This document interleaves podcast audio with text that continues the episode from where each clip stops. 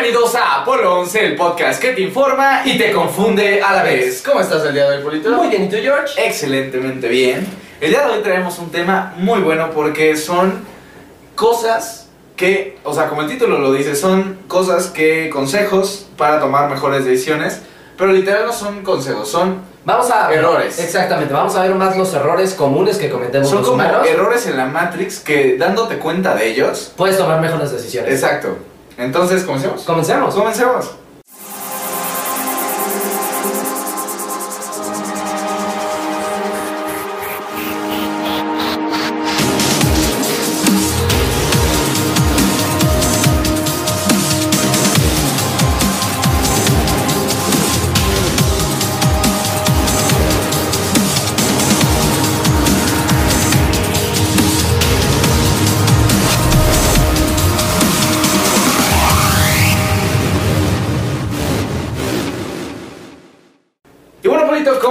Con el podcast del día de hoy. Estos sesgos cognitivos eh, que son, yo los llamo errores en la Matrix, porque es como funciona nuestra naturaleza. O sea, que a veces nos da malos, malas jugadas nuestro cerebro al hacer este tipo de cosas. que tal ¿no? vez sirvieron en un pasado para poder sobrevivir, pero que hoy en día, este, digamos, hay una de ver patrones y no sé qué, que hay cosas que no, pero bueno, mejor empezamos a explicar.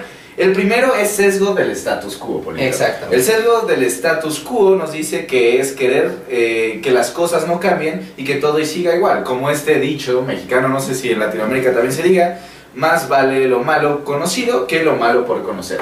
Entonces prefieren... eh, tenemos miedo al cambio. Básicamente, o sea, nos queremos aferrar constantemente al estado en el que estamos actualmente. Y eso es algo, si les soy sincero, un poco malo.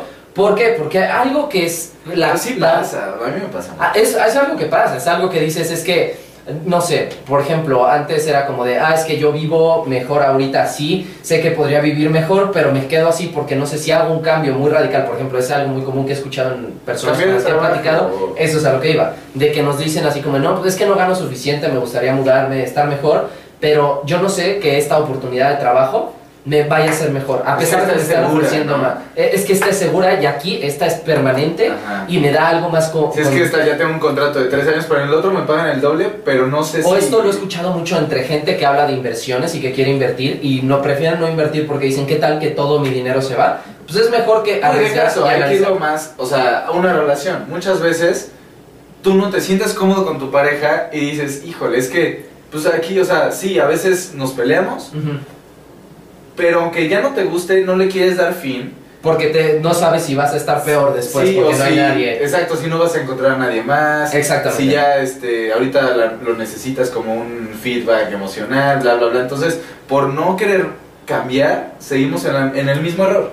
Ujú. Entonces, eh, no, no tengan miedo al cambio, porque lo único eh, Permanente es la permanente impermanencia. es la impermanencia. Y aquí yo el consejo que les puedo dar es, creo que es algo que todo el mundo siempre dice, pero pocas personas realmente lo hacen. Vuélvanse adaptables. No lo que tenemos puede cambiar de un momento a otro. Y creo que ser adaptables nos puede ayudar muchísimo a permanecer un poco mejores emocionalmente y Y hay mentalmente. que saber distinguir entre ser adaptable y ser mediocre.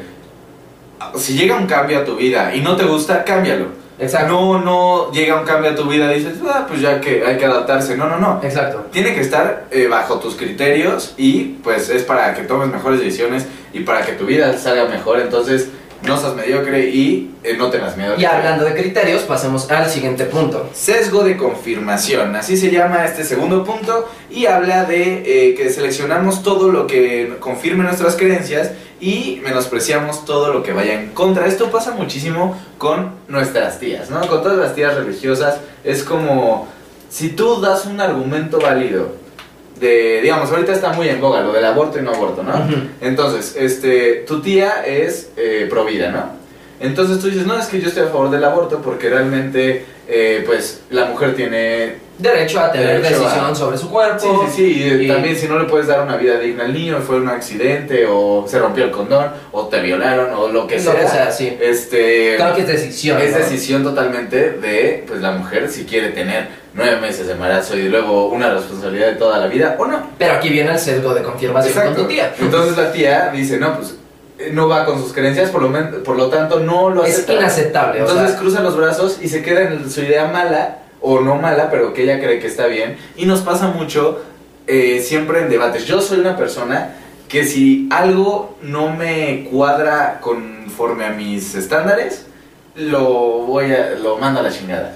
Y de, pasa de hecho mucho. esto es algo muy común, o sea, a veces hasta por el sesgo de confirmación se puede dar hasta en cosas un poquito más simples. Imagínense que Jorge me cuenta, no, es que a mí me fue súper mal en, este, en contratar este servicio, por ejemplo, De internet. de internet. Y yo por el sesgo de confirmación, porque él me dijo que en su sistema de creencias no estaba bien ese de no internet, yo no lo pruebo porque alguien me dijo que era malo y a lo mejor a él no le funcionó por un error del sistema, O porque porque se o porque su casa o el servicio que necesitaba no lo acoplaba a él, o sea, porque a lo mejor tiene mucha familia y hay muchas personas en su casa, entonces necesita un internet mejor, ¿no? Ajá. Y a lo mejor para mí funcionaría a la perfección y sería el que más me acomoda, pero solo porque él lo dijo, yo ya no lo voy a tomar en O sea, hay, cuenta. hay mucha gente que es muy eh, aferrada a lo que cree y no cambia. Puede ser una- un ejemplo muy claro, un sabor de helado, güey. Exacto. Tú- Yo siempre pido eh, de chocolate. Yo ¿no? siempre pido de limón. Yo, yo no, no pido de chocolate, yo realmente pido de taro, de algodón de azúcar, ¿no? Pero yo sí soy muy cambiable en los sabores. Pero hay gente, digamos mi papá, güey, le encanta un helado, no sé de, de qué sabor, güey, pero siempre vamos a la heladería, Y siempre es el mismo, ¿no? siempre es el mismo, siempre es el mismo. Y de repente hay un nuevo sabor, le digo, pruébalo, nah, es que ya este, este ya sé que es bueno. Entonces no se da la oportunidad al cambio, de lo que hablábamos antes, y tampoco a, a limitar sus ideas, limita mucho sus ideas. y es no lo justamente eso es lo que iba a decir. Van a ver que muchos de estos puntos se van a hacer clic y van a estar relacionados con otros puntos. ¿no? Porque está, como lo decíamos al principio del podcast, está en nuestra naturaleza totalmente. Claro. El siguiente punto, punto número 3, ¿verdad? Es la ilusión de serie. Muchas veces las personas vemos patrones donde no los hay, provocando supersticiones, prejuicios este, y ideas, pues, pues malas, ¿no? O sea, por ejemplo, esto puede ser no tanto como una superstición así muy este, mítica, así como de toco madera. No, esto tiene que ver más con supersticiones un poco más aplicadas a ver. tu vida. Lo podemos ver con eh, el presidente de los Estados Unidos, el señor Donald Trump, que acepta esa idea de que, ok, dice que eh, hay muchos delincuentes que vienen de México, muchos este, narcotraficantes, muchos ladrones, muchos estafadores que son mexicanos, pero no por eso tiene que cerrar frontera con México y poner un muro. Exactamente. Entonces no ver el patrón de, ok, este... Sí traen eso, pero también es mi nación es pluricultural, o sea, es No, la no nación que más decir- tiene No puedes decir, ¿no? este, los, los mexicanos son violadores, ladrones y rateros y flojos. No, no, no. Estás hablando de un sector. Un sector que obviamente te unas tres personas. Entonces, también no hay que ser este, prejuiciosos viendo patrones donde no los hay. No hay que decir, este, "Ay, no me junto con esas personas porque son este, nacos, ¿no?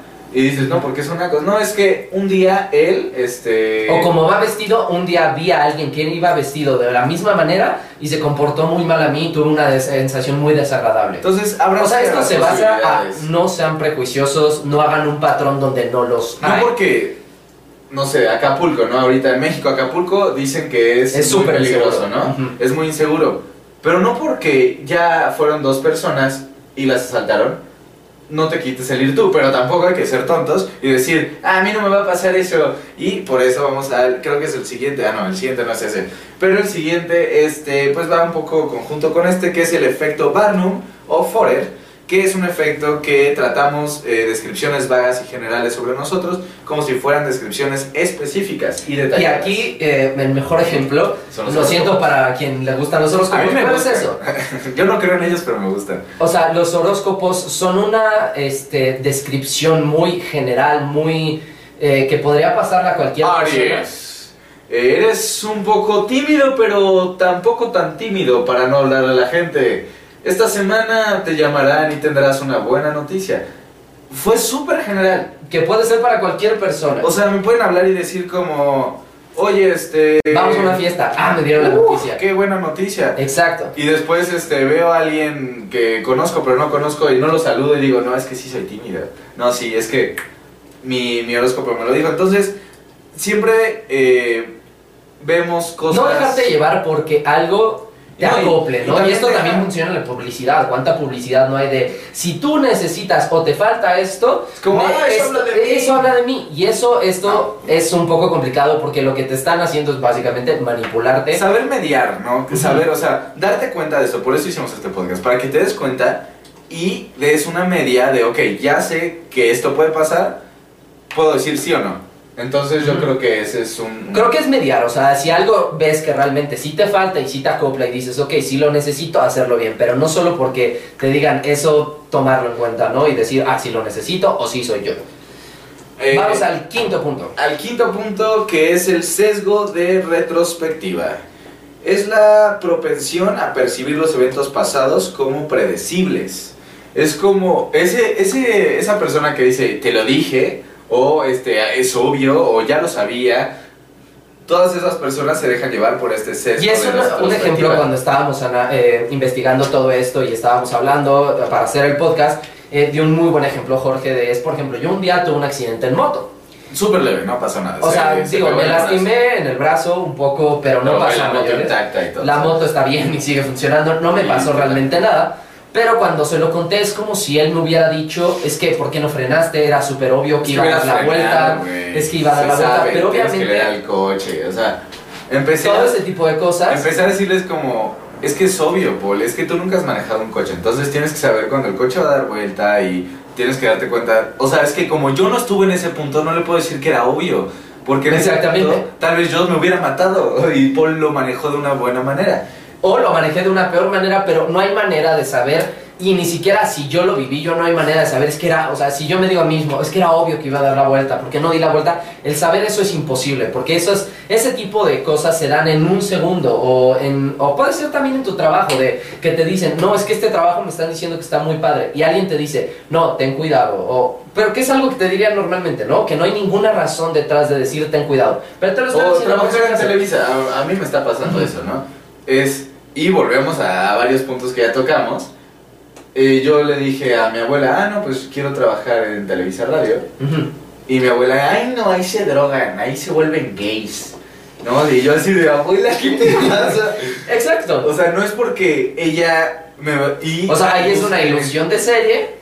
Sí, está viendo un patrón, Ajá. eh, no está, está aferrada a lo que ella cree y está mal, pero yo tampoco le voy a decir, ah, estás loca. No, no, no. Obviamente, pues voy a tener esa precaución en el momento que... Y digo, y si pasara algo así, su abuela le diría Te como lo dije. te lo dije. Ya viste que todos tus compañeros son unos drogados. Y Ese no es no es que ella lo sepa ni, ni saber el futuro, simplemente son pequeños detalles. Entonces, no se cierran a, a las posibilidades. Pero el siguiente me gusta bastante, que es el número Seis. 6. El número 6, pasado color de rosa. Recordar los eventos pasados como los más positivos y que realmente pues no lo fueron así. Siempre nos pasa y yo creo que el ejemplo más claro es un velorio. Todos hemos estado en un velorio desafortunadamente y ¿qué pasa ahí? Toda, toda la gente habla perfecto, es como, es que tu tío Genaro era, era muy buena persona, él siempre ayudaba a los pobres. Y cuando estaba vivo el tío, era como, pinche güey, es bien codo el culero. eh". Pero en el, en el velorio es como, güey, ¿se acuerdan de todo lo bueno y todo era bueno? O también puede pasar cuando O hasta terminas, ¿no? terminas una relación. También en las relaciones, es cuando terminas esa relación y cortaste de repente. ¿Sabes por qué cortaste? A lo mejor tuviste muchos problemas y sabías que era la mejor ¿Y ¿Te decisión. acuerdas? Y es como, Pero te acuerdas es que, es que eh, era la mejor persona, nos las pasábamos tan bien, que no sé qué, cuando la mayor parte a lo mejor de esa relación fue muy tóxica, siempre vas a concentrarte en, ay, es que la extraño, ¿por qué no quiero Entonces, cuando estés eso?". extrañando a tu exnovio, Date cuenta que es un pasado Es- color de rosa. exactamente, no es nada, o sea, sí es natural, pero eh, te está haciendo una jiribilla tu mente. Entonces, Entonces ahí, a ver, ¿por qué? A ver, vamos a dejar de ¿Por lado, sí, lo pasé bien, pero ¿por qué pasó esto? ¿Por qué llegué a este punto? ¿Fue la mejor decisión? ¿No fue la mejor decisión? Y aceptar y decir, ok, pasó por algo, no es porque... O sea, eh, a mí me encanta esa frase que soy víctima de mis decisiones, no de mis circunstancias. Eso tiene que ver mucho con el pasado color de rosas. Ahí cuando empiezas eh, a ver como todo esto de, ay, todo era tan bueno, es como si fueras víctima de todo lo que pasó. Ajá. Pero realmente eres víctima de las decisiones que tomaste, ¿no? y también hay otra que no, no la quisimos tocar, pero es de negatividad. Que siempre nos damos cuenta más de las cosas negativas que de las positivas. O sea, si alguien, eh, regresando por ejemplo a lo de Trump y todo lo que estaba pasando en Estados Unidos, Normalmente la gente que lee un periódico y la noticia diga, eh, los latinos aumentan la criminología en un 1% en nuestro país. Y cuando ponen, por ejemplo, la, eh, la migración de extranjeros de Latinoamérica Aumentó el PIB. aumentó el PIB en un 1%, son casi lo mismo, o sea, de bueno a malo, pero la gente se va a concentrar de, ah, hay criminales en un No, 1% y el más. segundo nunca lo pondrían en primera plana. El primero, Exacto. claro que sí, para aumentar este tipo de cosas. Entonces, no se dejen llevar. No sé. Este, y el último punto, número 7, es la ilusión de control. Esto pasa todos los días, todos, todas las horas. Creer que podemos controlar al men o al menos influir en hechos sobre los que no tenemos ningún poder. Digo, aquí creo que un claro ejemplo es como la gente que va al casino. Y la gente, de hecho esto es algo psicológico también, se llama el efecto apostador. El efecto apostador es, imagínate que de, que de cinco veces, dos en tu maquinita te dio dinero. Pero en esas dos estuvieron divididas entre tres. Tú tuviste una y tu efecto apostador dice, me mantengo motivado porque me dio. Sí, pues, tal vez Y en te esperas vuelva tres. a pasar. Y vuelve a pasar. Y en eso, en 20 no te tocaron. Pero en tu efecto de ilusión Y de control dices, yo sé que si hago esto y de repente me muevo así o le jalo tantito más a la Sí, maquinita. empieza segundo a agarrar mañanitas. Y es como bajo poquito y ya luego bajo todo. O yo he ido a veces a casinos, me gusta bastante, enfrente de mi universidad hay uno. Y este. Y hay muchas señoras viejitas que ahí se gastan toda su pensión. Que suben la pantalla, güey. O sea, le pican al botón porque ya no es de palanquita. Solo picas un botón y empiezan a hacerle así a la pantalla. Y es como. Y un día le dije, ¿por qué hace eso? No, es que si no lo hago así no gano. Es Exactamente, y esto tiene que ver mucho en como si quieren irse a hablar más de esto, con las supersticiones y el podcast que También hicimos de después. serie, pues también queda en esto, ¿no? Si en una serie de eventos algo pasó bueno, seguramente va a volver a pasar. También lo hablamos con este Diego del fin del mundo, ¿no? Como ya pasó una vez que cayó un meteorito, estamos buscando la segunda. Exacto. O la tercera guerra mundial, ¿no? Que todos la están buscando. Exactamente, y en la ilusión de control hay que dar, creo que esta es una de las más importantes que podemos hablar. Hay que darse cuenta y analizar en tu vida en qué tienes control. Por ejemplo, si tienes problemas con tu familia, si tienes problemas con tus relaciones, date cuenta primero en qué tienes control tú y qué puedes cambiar. Y de ahí, hazte responsable de eso. No te hagas responsable de lo que hace eh, tu primo, de lo que hace tu novia, de lo que hace el papá de tu Sí, no novia. puedes cambiar No ese puedes cambiar ese tipo de cosas. Date cuenta en tu eh, no tener una ilusión de control. Realmente analizar cuáles son tus posibilidades. Y es muy, ¿Qué es muy hacer? natural, volvemos al punto que hemos estado hablando, es muy natural sentir que realmente tienes el control y realmente tú puedes generar un cambio cuando realmente no, ni te toca, ni eres parte, ni nada. Y yo sé que es a veces un poco desesperante el saber Sí. que no tienes control en algunas cosas, pero creo que eso es lo más importante, saber en qué realmente tienes control y concentrarte en eso van a ver que les va a hacer sentir mejor que estar pensando en lo que no tienen control. Entonces, eh, yo creo que no hay nada más que decir. Esperemos que estos siete puntos les sirvan y que se den cuenta de estas fallas en la Matrix.